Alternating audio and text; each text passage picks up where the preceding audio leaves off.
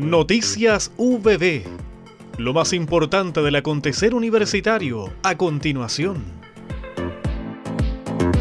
La Escuela de Trabajo Social de la Universidad del Biobío está apoyando el proceso de elaboración del Plan de Desarrollo Comunal de la Municipalidad de San Pedro de la Paz 2022-2025 a través de la realización de talleres con funcionarios de cada una de las direcciones municipales.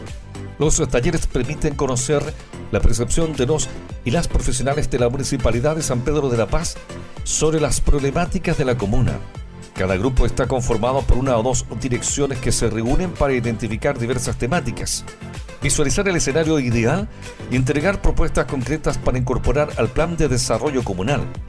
La participación de la UPB está siendo liderada por el jefe de la carrera de trabajo social Felipe Sarabia, que manifestó que esta es una oportunidad de vinculación bidireccional que permite que los y los estudiantes tengan acceso a una realidad aportando a la comunidad con sus conocimientos y competencias adquiridas durante la formación en la UPB. Igualmente enfatizó en el trabajo colaborativo que se realiza con los funcionarios del municipio.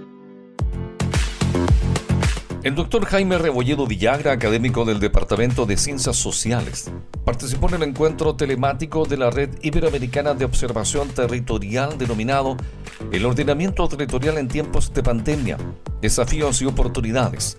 En dicho espacio presentó los alineamientos del eje temático número 4 denominado El territorio y su ordenación en la agenda política. El doctor Rebolledo fue el único investigador nacional invitado y debió representar al grupo de académicos internacionales que coordina dicho eje.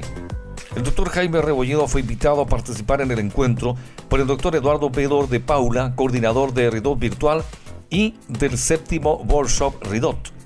El encuentro telemático tuvo como objetivo preparar el workshop que se realizará durante el segundo semestre de 2022 en Curitiba, Brasil, en modalidad híbrida. Así se pretende mantener la red integrada en tiempos pandémicos. Hemos presentado Noticias VB